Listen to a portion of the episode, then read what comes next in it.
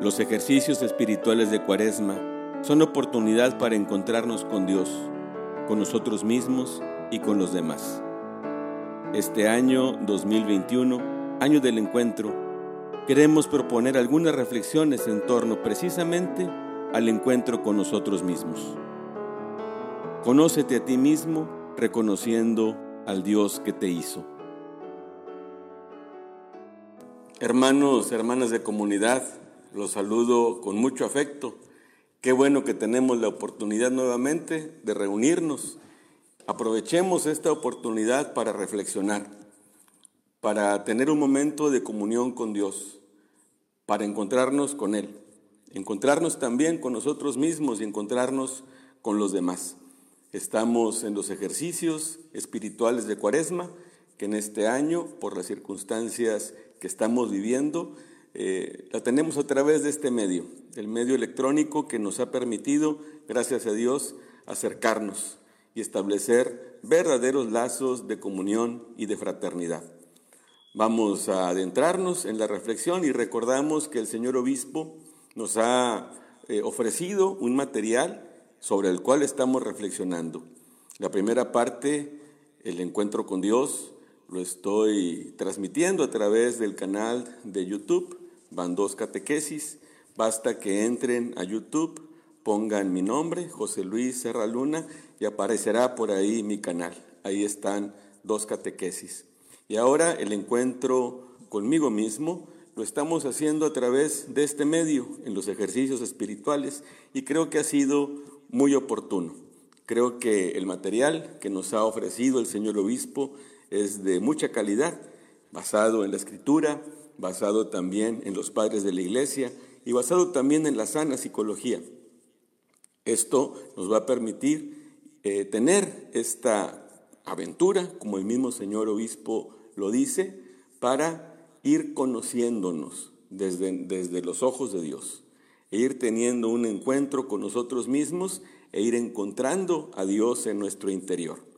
Ayer veíamos tres puntos, cada uno hacía referencia a distintas partes de este material. Entra en tu habitación y ora a tu Padre.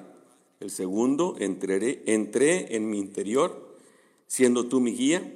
Y el tercero, conoce lo grande que eres y vigila sobre ti.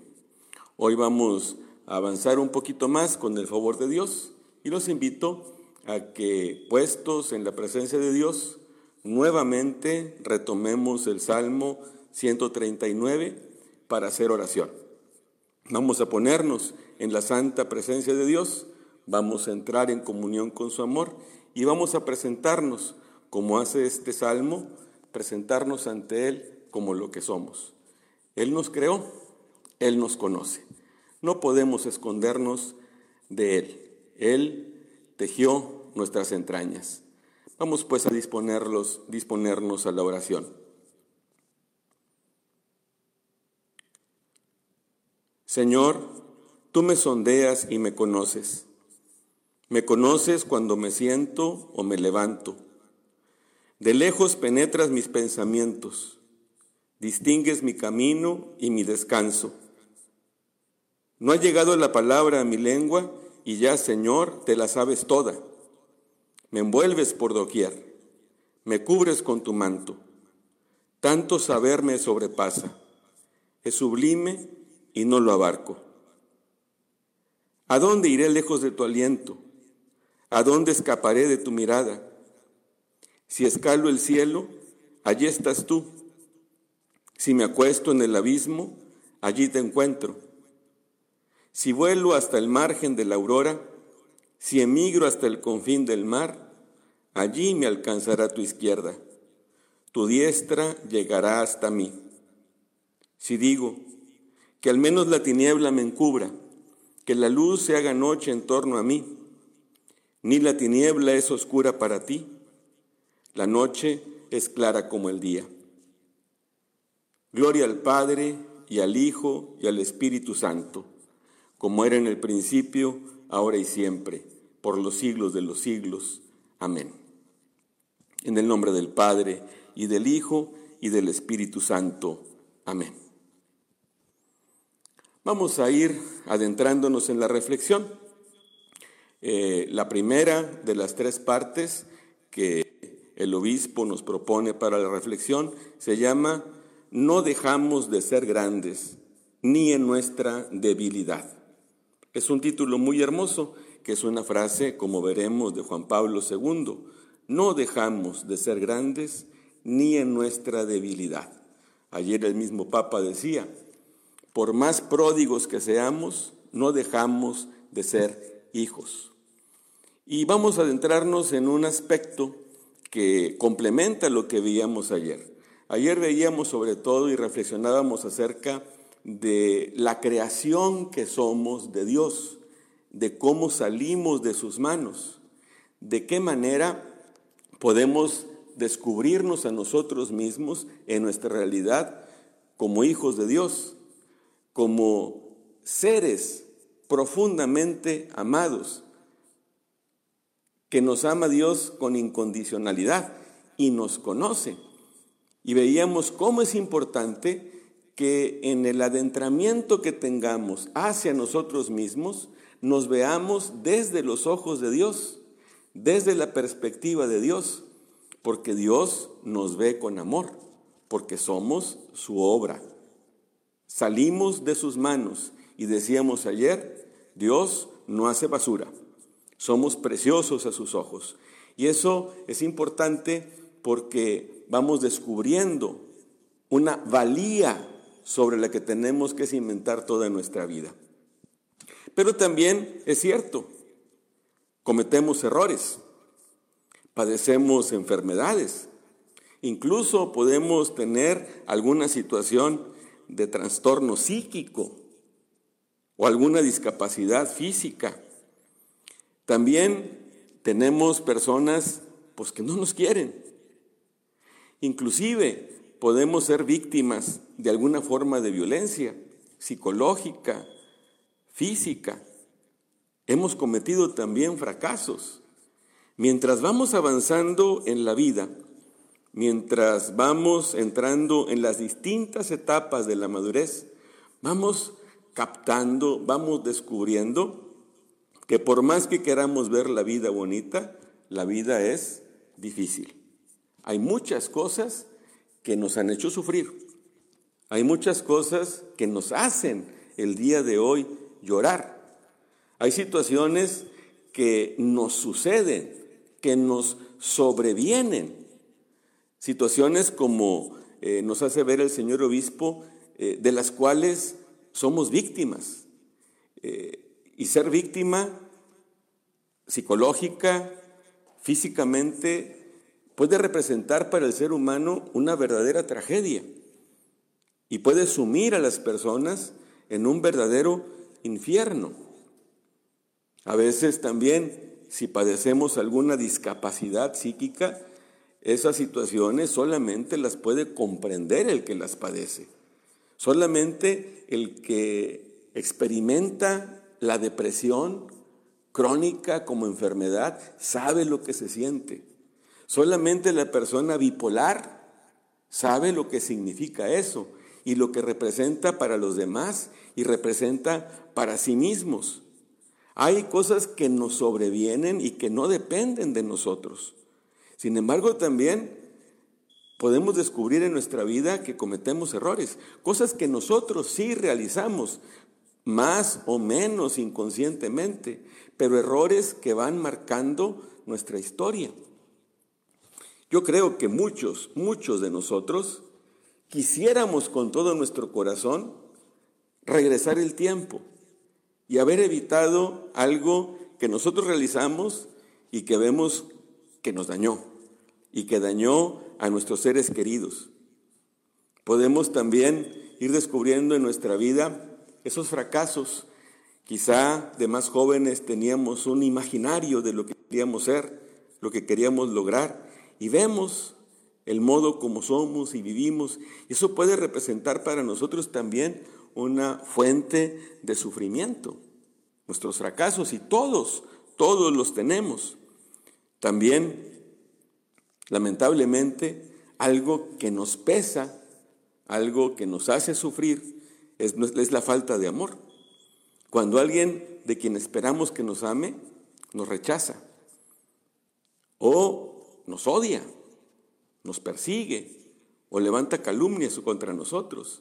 Ese aspecto de nuestra vida, tanto las cosas que nos sobrevienen como las cosas que hemos nosotros ido construyendo, nuestros errores, nuestros fracasos, son momentos o son situaciones, son aspectos de nuestra vida que no podemos esconder. Por más, por más que quisiéramos, decía hace ratito, por más que quisiéramos regresar la historia o ser de distinta manera, no podemos.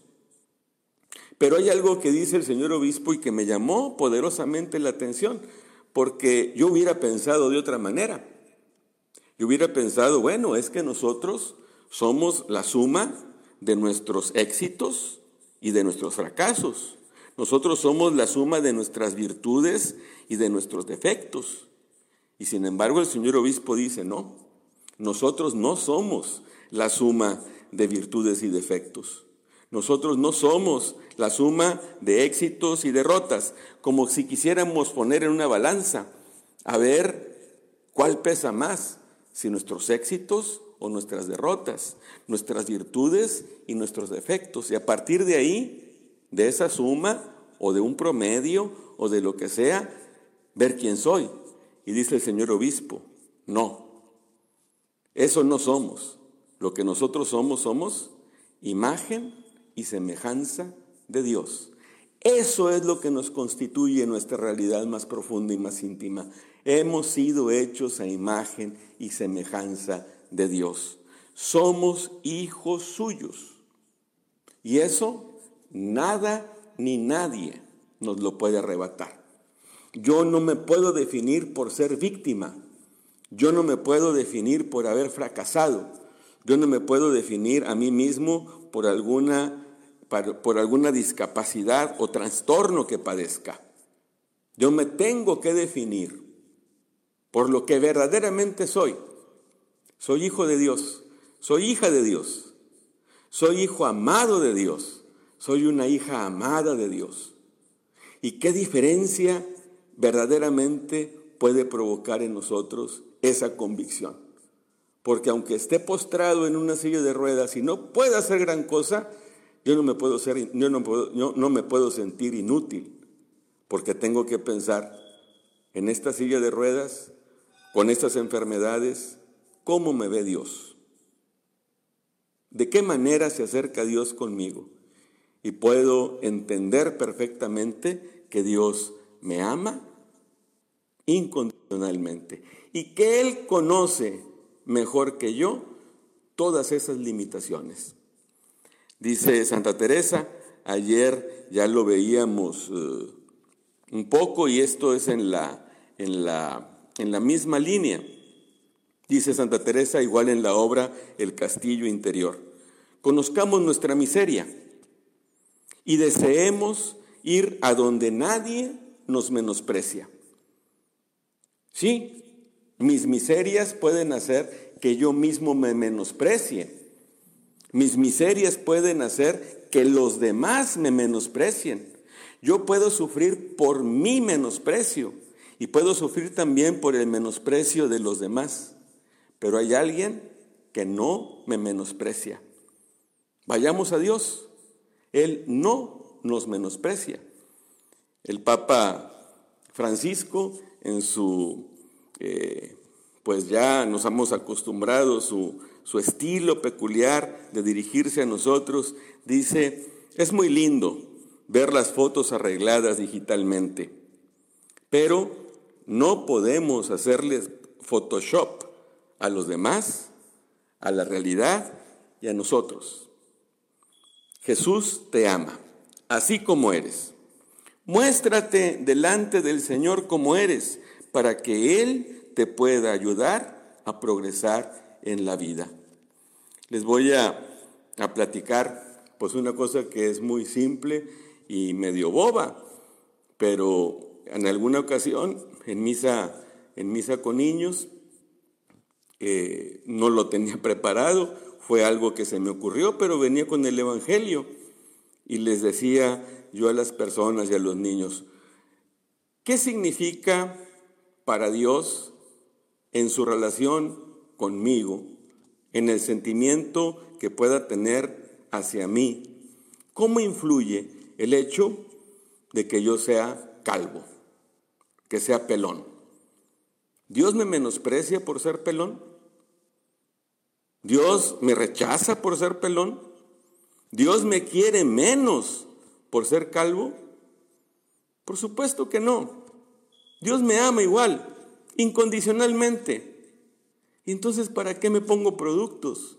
¿Para qué me pongo eh, una peluca? ¿Para qué me dejo crecer el pelo de un lado para echármelo para el otro? ¿Para qué? Dios me ama. Dios me ama incondicionalmente y me muestra su amor a través de muchos medios. Eso digo, es una tontería, porque la calvicie no tiene nada que ver, pero lo demás sí.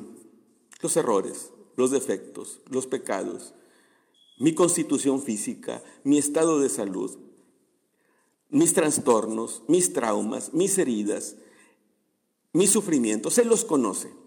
¿Me ama menos Dios? ¿Dejo de ser hijo de Dios? No.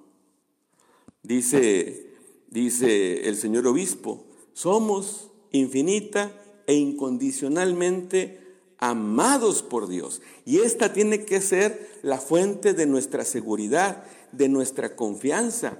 Eso nos permite conocernos a nosotros mismos de un modo distinto y aceptarnos tal como somos, con serenidad. Y también descubrir que los demás no son perfectos y que la misma realidad que nos rodea no es perfecta. Pero conscientes que con la ayuda de Dios y con la ayuda de otras personas, conscientes que con nuestro esfuerzo podemos ir avanzando y ser cada día mejores, hasta alcanzar la plenitud de Cristo. Y esto yo creo que es una muy buena noticia para nuestro yo, para nuestro subconsciente, para nuestra vida. La segunda parte de esta reflexión se llama Nos engendramos a nosotros mismos conforme a lo que queremos ser, que es una frase de San Gregorio de Niza. Y es muy interesante, la vamos a reflexionar. Muchas cosas no dependen de nosotros. No lo decidimos bajo ninguna, de ninguna manera y bajo ninguna circunstancia. Nuestra herencia genética, si somos blancos o prietitos, si somos chaparros o altos, nuestra apariencia física no va dependiendo de nosotros, no lo elegimos nosotros. Nuestra conformación biológica.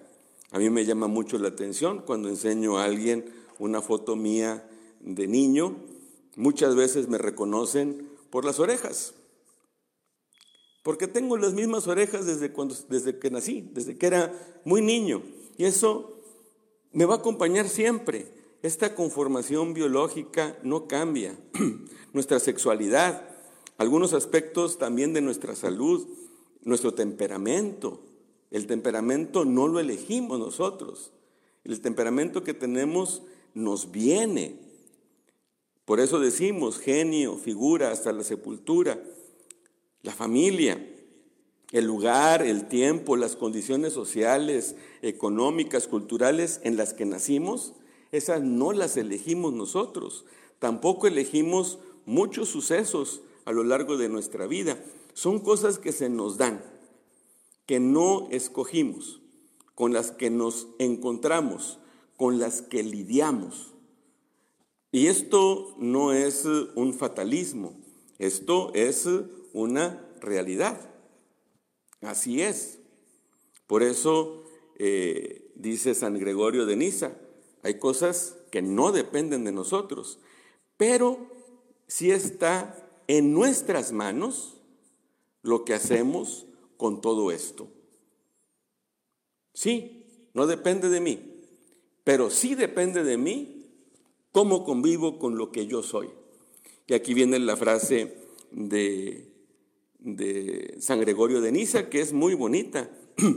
No nos engendramos a nosotros, perdón, nos engendramos a nosotros mismos conforme a lo que queremos ser. O sea, nadie se puede engendrar a sí mismo. A mí me engendraron mis padres y nací en, determinadas circunstancias que no, que no escogí.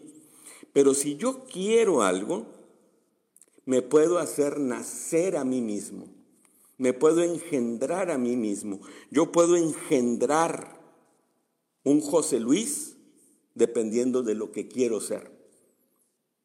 Me puedo autoengendrar. Esto es una, es una reflexión que a mí se me hace muy profunda. Podemos ir naciendo cada día y ya no como víctimas, ya no como cosas que nos sobrevengan, sino con una meta y a partir de lo que también realmente soy.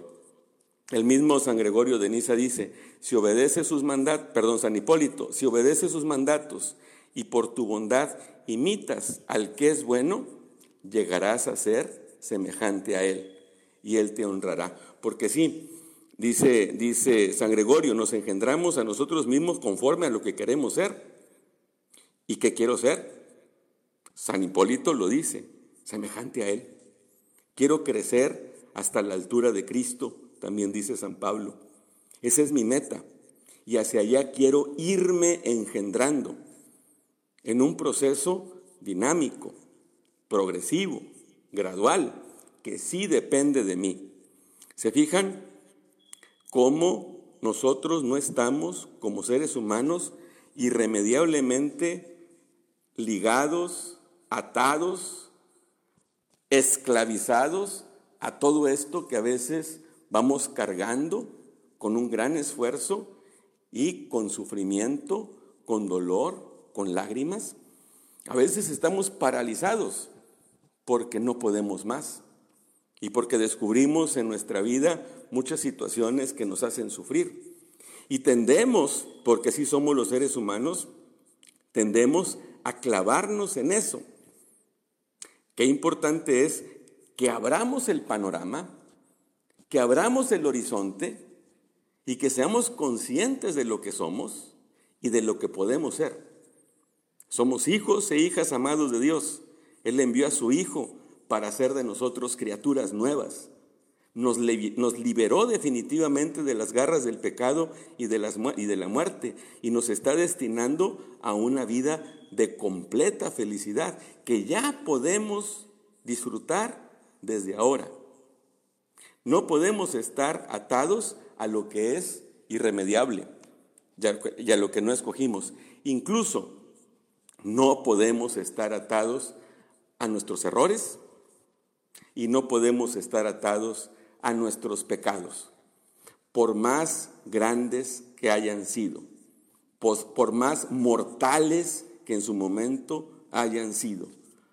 Esos pecados, esos errores, esos fracasos ya no tienen la última palabra. ¿Por qué? Porque descubro que me puedo autoengendrar cada día y puedo llevar mi vida en una dirección, con la ayuda de Dios, como también dice el señor obispo, con la ayuda de personas que nunca faltan y que me echan la mano, y con mi esfuerzo.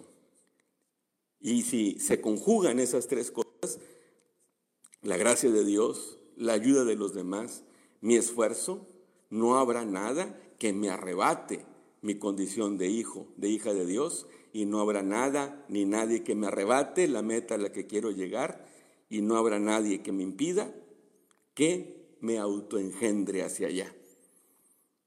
Dice, dice eh, la carta de los romanos en el capítulo 8, versículo 28. En todas las cosas interviene Dios para bien de los que le aman. En todas las cosas, y sí, así lo dice, en todas las cosas. Y podemos pensar que Dios interviene a través de milagros, Dios interviene a través de los consuelos que Él nos da, Dios interviene cuando nos saca de un apuro. Dios interviene cuando, cuando nos encontramos con su amor. Dios interviene cuando vemos la solución de un problema al que no teníamos manera de resolver. Y entonces interviene para bien. de quienes lo aman. Yo lo amo, interviene Dios y eso es para mi bien. Pero también Dios interviene en mis errores. Dios interviene en mis fracasos. Dios interviene en mi enfermedad. Dios interviene en el dolor de haber sido víctima. Dios interviene en, eh, mis pecados e interviene para bien. Es una gran paradoja, porque todo lo que podemos etiquetar como malo nos conduce al mal. Pero si yo amo a Dios, aún eso malo puede ser para mi bien. Y yo creo que podemos estar de acuerdo, incluso en los procesos que son meramente humanos. Cuando una persona madura, una persona madura no cuando le va bien en todo y siempre. Una persona madura cuando cae, cuando fracasa, cuando toca suelo y se levanta. Es entonces cuando la persona verdaderamente madura. Y entonces, aún los fracasos y el pecado son para mi bien, cuando yo amo a Dios. Por eso eh, San Agustín, en la ciudad de Dios, dice, los buenos usan bien no solo de los bienes, sino también de los males. Yo creo que esta pandemia que hemos estado sufriendo, que hemos estado padeciendo, esta pandemia que ninguno de nosotros imaginó los alcances que pudiera tener, esta pandemia con su dolor, esta pandemia con la angustia, con el sufrimiento, esta pandemia de los que han estado enfermos y que saben lo que significa esto, especialmente los que se han visto más graves, esta pandemia que ha provocado que nos separemos de nuestros seres queridos con profundo dolor, sin despedirnos de él, de ellos, esta pandemia percutiendo a todos los niveles, en todas las circunstancias, esta pandemia que está eh, afectando tanto a nuestros niños, a nuestras niñas, a nuestros jóvenes que están encerrados y siguiendo la escuela por televisión con todo lo que tiene, esta pandemia que ha traído depresión, ansiedad, estrés, ¿Nosotros podemos sacar el bien de esta pandemia? ¿Puedo yo personalmente, si soy víctima de esta pandemia, también sacar el bien? Por lo que hemos reflexionado, yo creo que sí. Si somos capaces de reconciliarnos con nosotros mismos y con los demás, viviendo la experiencia liberadora del perdón. Del perdón a nosotros mismos, a los demás. Y eso nos libera. Incluso con madurez y con, y con eh, perseverancia, con fortaleza, con entereza, podemos ir caminando, caminando en medio de esta pandemia. Porque nosotros creemos que en todas las cosas interviene Dios para bien de los que le aman, porque los buenos usan bien no solo de los bienes, sino también de los males. De tal manera que ese encuentro que tenemos con nosotros mismos y que ayer decíamos requiere de valentía, se convierte en una aventura.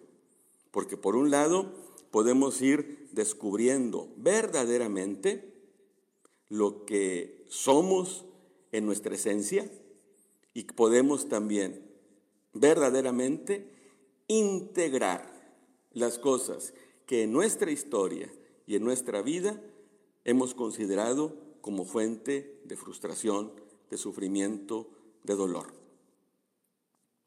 Dice en la tercera parte de esta reflexión, el Papa Francisco, y así titula el señor obispo este momento, mira tu historia cuando ores y en ella encontrarás tanta misericordia. Es una frase muy bella que el señor obispo eh, nos recuerda, es una frase del Papa del Papa Francisco. Mira tu historia cuando ores y en ella encontrarás tanta misericordia. si nosotros en nuestra oración, y decíamos qué importante es que entremos en nuestra habitación, y esta habitación es el corazón, cuando nosotros, además de hablar con Dios, hablamos con nosotros mismos, cuando nos encontramos con los distintos aspectos de nuestra vida, podemos encontrar siempre la intervención de Dios. Y cómo, aún en los momentos difíciles, Él nos ha sostenido con su misericordia. Y adentrarnos dentro de nosotros mismos nos conduce al encuentro de un, de, un Dios bueno y misericordioso. Pero es que pasé por esto y por aquello y no, y no podía soportar esto que me pasó y no lo he podido olvidar y todavía me acuerdo y ya pasaron 30 años y lloro. Y sin embargo, ahí estuvo Dios contigo, sosteniéndote, amándote, cuidándote. Y siempre lo digo porque así es porque yo he sido testigo de eso innumerables veces. Aún en medio del dolor más espantoso, no dejamos, si tenemos el corazón de la fe abiertos, los ojos de la fe abiertos, podemos descubrir que Dios nunca nos abandona, que Dios nos ama, que quiere lo mejor para nosotros. Él verdaderamente actúa en nuestras vidas él nos permite descubrir que todo tiene sentido. Las alegrías, las penas, los éxitos, los fracasos, las desilusiones, incluso la muerte. La muerte de nuestros seres queridos, incluso la posibilidad de mi propia muerte. Eh, con esto de la pandemia me he puesto a pensar que muchas personas, Muchas personas que han sido intubadas saben que les van a aplicar eh, una anestesia y que van a perder el conocimiento, que van a estar sedados, que no van a ser conscientes.